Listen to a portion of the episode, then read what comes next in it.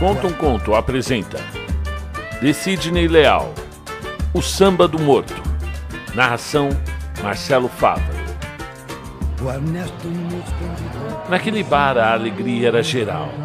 Todos cantavam e bebiam a escolha da marchinha de carnaval de 1938. Tona boa, tona boa. Vem pro cordão e não fique assim à toa. Quando você aparece na Avenida São João, o próprio som enlouquece. Esquece a obrigação. Tona, tona, tona, tona boa. Genial. A marchinha que tocaria nas festas de carnaval na Rádio São Paulo. Um num canto deste bar. Em uma das mesas, um homem estava rodeado de mulheres que sorridentes dividiam as cervejas em cima da mesa. Vez ou outra passava um amigo e lhe batia saudosamente as costas, parabenizando-o pela vitória de sua composição. Ah, parabéns mais uma vez, Adoniran. Obrigado. Mas estamos de muito falatório. Nós viemos aqui para beber ou para conversar. Sorria Adoniran erguendo o copo para mais um brinde. O homem retribuía e saía cantando, puxando uma das mulheres sentadas que consentia sorrindo. Tudo era festa e alegria. Quando os olhos de Adoniran cruzaram com um par de belas pernas, uma linda negra sambava com um belo vestido vermelho. Hipnotizado, seguiu os traços daquele corpo maravilhoso, começando com os pés calçados em sandálias de festa douradas que brilhavam, passando pelas pernas torneadas de coxas fortes. Tomou o copo cheio num gole enquanto perdeu alguns minutos observando os movimentos ágeis do quadril da mulher seios pequenos, mas que se mostravam vivos pelos movimentos resultantes da dança. O belo rosto, com os seus cabelos suavemente crespos, completava o quadro de beleza daquela deusa negra. O jovem Adoniran não se conteve. Levantou-se ajeitando a gravata borboleta. Atravessou o salão do bar parou no balcão a poucos metros da mulher, que ainda sambava indiferente à sua presença. E num dos giros dela, perto de onde estava, ele pegou suavemente num dos braços, cochichando em seu ouvido. Ela sorriu, mas disse não. E ele, contrariado, não se deu por vencido e tentou mais uma vez. O novo não sonoro que recebera dessa vez o fez mudar a expressão. Um semblante sério e frio se formou quando perguntou: Qual é o seu nome, musa do meu desejo? Olhava no fundo dos olhos da mulher. Iracema, respondeu, temerosa a moça pressionada. Eu te mato, Iracema, respondeu bruscamente, roubando-lhe um beijo e saiu sorrindo rumo à mesa onde estava sentado há pouco. O seu chapéu pousava num dos cantos da parede. O pegou chamando seus amigos e saiu do bar rindo e cantando. A madrugada estava alegre. As ruas do bairro do Bexiga estavam vazias, pois ainda faltavam 15 dias para as festividades do carnaval. Os três amigos andaram, sem contar o tempo, passando pelas ruas e vielas escuras, cantando felizes as canções que enalteciam a felicidade da vida boêmia. Quando chegaram a uma rua estreita de paralelepípedos, todas as casinhas eram coladas uma na outra, e suas fachadas trabalhadas eram cobertas com cores alegres, vivas. Em uma delas, as cores contrastavam com um largo pano preto preso à fachada e às janelas, e justamente na frente dela é que pararam. Deus me defenda! Isso é sinal de luto na família? gritou Mato Grosso, fazendo o sinal da cruz. É melhor mudar de assunto, isso é sinal de azar da certa, completou Joca, buscando embaixo do colete da camisa o crucifixo presente de sua mãe. A dona Irã era o mais velho dos dois rapazes. Sentado na guia, procurava num dos bolsos do paletó o isqueiro de prata que ganhara do dono da rádio. Acendeu um cigarro amassado. Deu um trago inalando com força a fumaça e soltou pelo nariz. Mais relaxado e um pouco menos bêbado, sorria da cena à sua frente. Hum, 47 é elefante. Batata, isso é sorte no bicho? Respondeu com um escárnio apontando o número da casa. Os dois deixam de besteira. Se vocês acordarem o povo dessa vila, daí sim verão o que é correr de medo. Falava em tom debochado. E quer dizer que não acredita nisso, Adoniran? Perguntou o Joca sentado ao lado do amigo, dando um trago no mesmo cigarro que fumava o outro. Eu sou de uma família italiana, tenho minha fé, mas não fico por aí tremendo a cada casa que passo com um pano escuro pendurado na frente, respondeu sério, pedindo novamente cigarro. Mato Grosso apenas sorria quando no final da rua escutou um assovio baixo. Levantou sobressaltado. O som aumentava e reconheceram a melodia de um velho samba de Noel. Uma figura bem trajada se apresentou. Não pude deixar de ouvi-los, senhores, saudou o estranho tirando o chapéu. Vestia um terno todo branco e o seu odor era um leve aroma de rosas. É, está tarde, eu tenho que voltar. Mato Grosso já estava de pé e gaguejando se despediu dos amigos. A dona Irã achou graça, mas não quis fazer média com o um amigo na frente do estranho. Mato Grosso cumprimentou a todos, deu adeus e saiu aos tropeços indo embora. É, talvez devêssemos segui-lo, Joca fez menção em seguir o amigo. Mas a Dona Irã o desencorajou com um puxão em seu braço direito. Não seja rude com o cavaleiro, como disse mesmo que era o seu nome? perguntou a Dona Irã num interesse repentino. Ora, para que formalidades? Me chame apenas de seu amigo, respondeu o misterioso estranho. É, escute, meu amigo, esse aqui é o Joca e empurrou o amigo para que saudasse o homem. Eu me chamo Adoniran Barbosa, ao seu serviço, doutor. Escute, Adoniran. Sigamos então. Vamos sair de frente desse túmulo de dor. Deu a última olhada para a casa de luto e começou a caminhar. E assim seguiam os três: o estranho à frente e os dois amigos incrédulos atrás.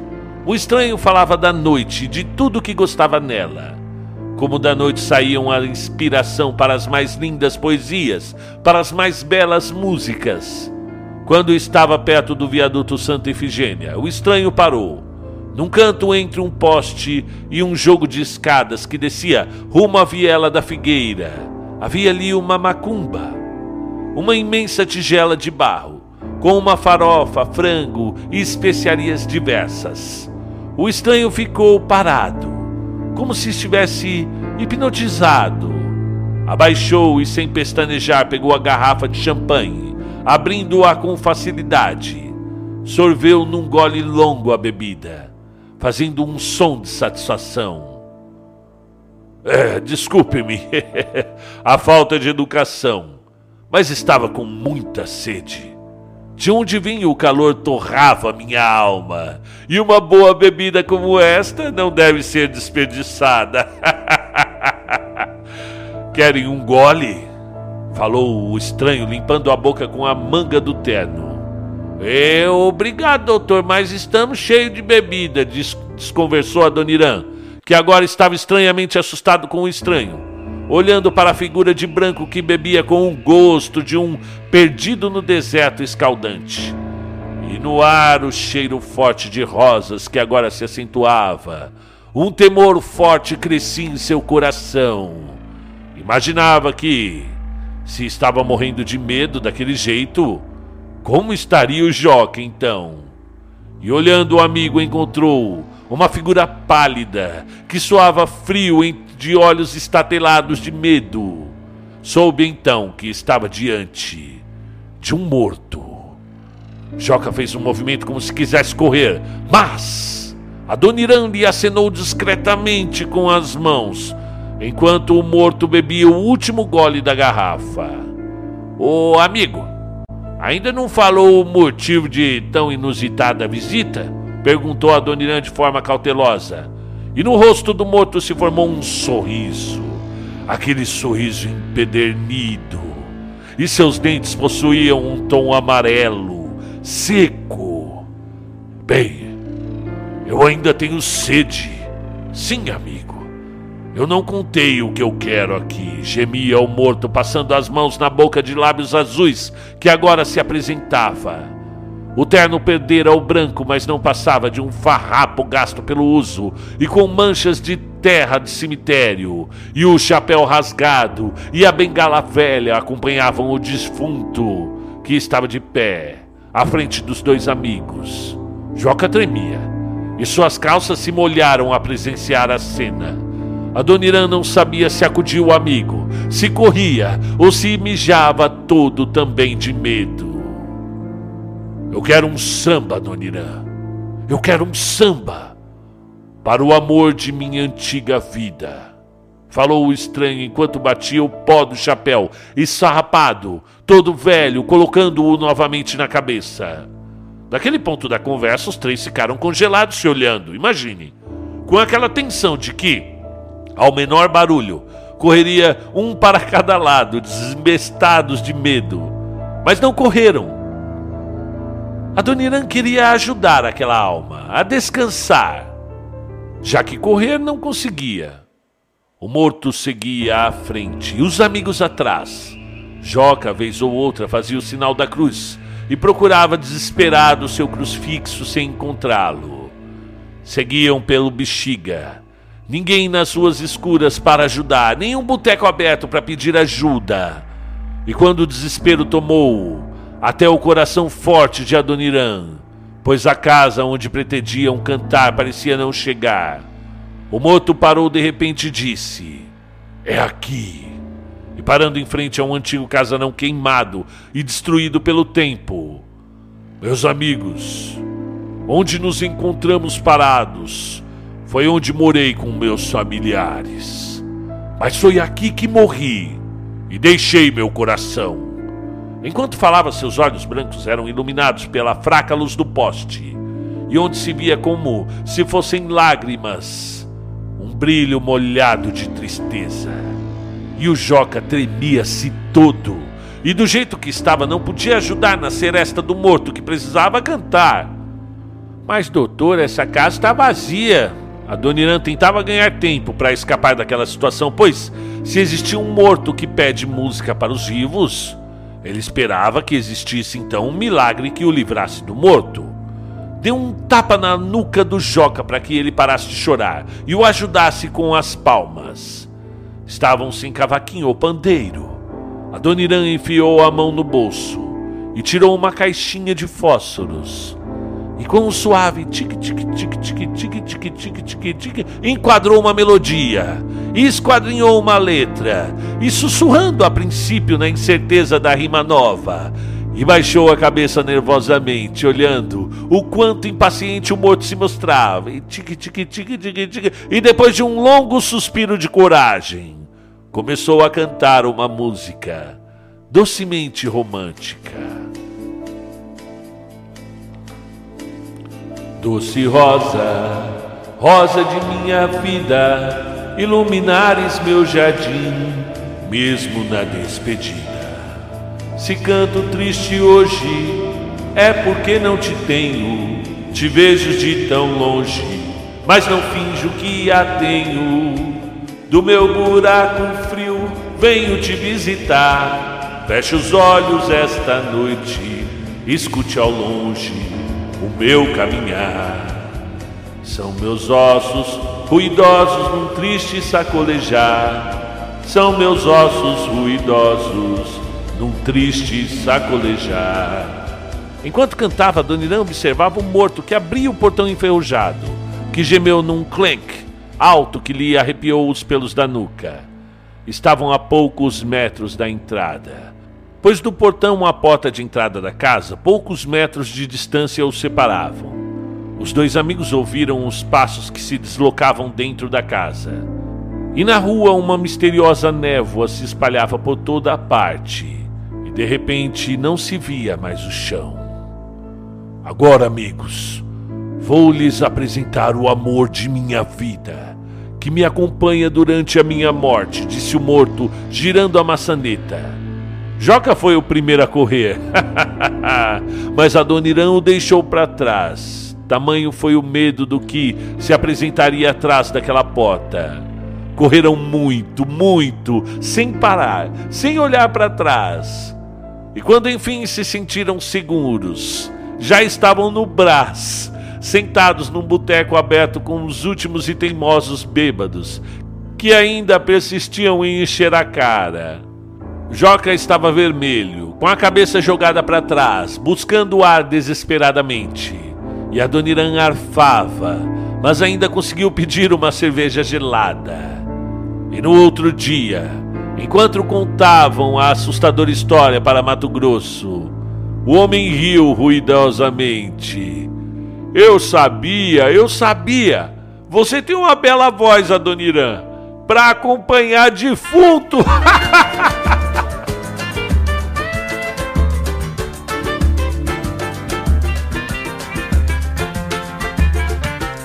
O Ernesto nos convidou. É isso aí, fim do conto, belíssimo conto enviado aqui por Sidney. O Sidney mesmo me ligou, me ligou não, me mandou um e-mail. Estou enviando os contos do meu livro Terror Brasilis, o Samba do Moto, uma história que se passa com o jovem Adoniran Barbosa na São Paulo da década de 30. E eu adorei. Quem é fã de Adoniran, apesar de eu não ter conseguido imitar a voz dele, né? Mas sou muito fã do Adoniran. Quem é de São Paulo e quem é do Brasil é muito fã do Adoniran Barbosa. Uh, ouço muito no meu carro, tenho CD do Adoniran, do Cartola, de toda a turma do Geraldo Firme. Você tem uma. Você tem a turma do, do samba do Rio de Janeiro, Noel Rosa, do Cartola, mas aqui em São Paulo há uma uma riqueza do samba muito diferente, muito característica, muito própria, esse samba meio caipira do Adoniran, trazendo crônicas da cidade, né? Então ele fala do Anhangabaú, ele fala da Vila Esperança, ele traz as mulheres da vida dele, o, o barracão do que ele morava com o Mato Grosso e o Joca. Sidney, você escreveu muito bem essa história e e trouxe personagens como a Iracema, da, da, da belíssima música, o próprio Mato, o Mato Grosso e o Joca, os dois que da saudosa Maloca. Então, eu realmente me diverti aqui e fiquei imaginando como seria, né? Eu tive que inventar uma melodia aqui para cantar essa Não Sou Bom de Canto, mas tive que inventar aqui uma melodia para cantar a canção do morto, o samba do morto. Fiquei imaginando como o Adoniran iria se portar diante de uma assombração muito divertido e adorei. É isso aí. Parabéns, Sidney. Mande por gentileza conto lido aqui, deixa eu ver aqui. Tem uma sinopse muito legal. Paixão de Carnaval, se passa na, passa na cidade de Olinda. O Samba do Morto. Amor para dar e vender, conto que fala da vida de conquistar velhas senhoras. Uh, nas asas do besouro. Nesse conto, vida e luta de, uma, do, de um capoeira em pleno regime escravagista. Feliz aniversário, papai. Um conto que fala de amizade, amor e morte. Cine Oberon.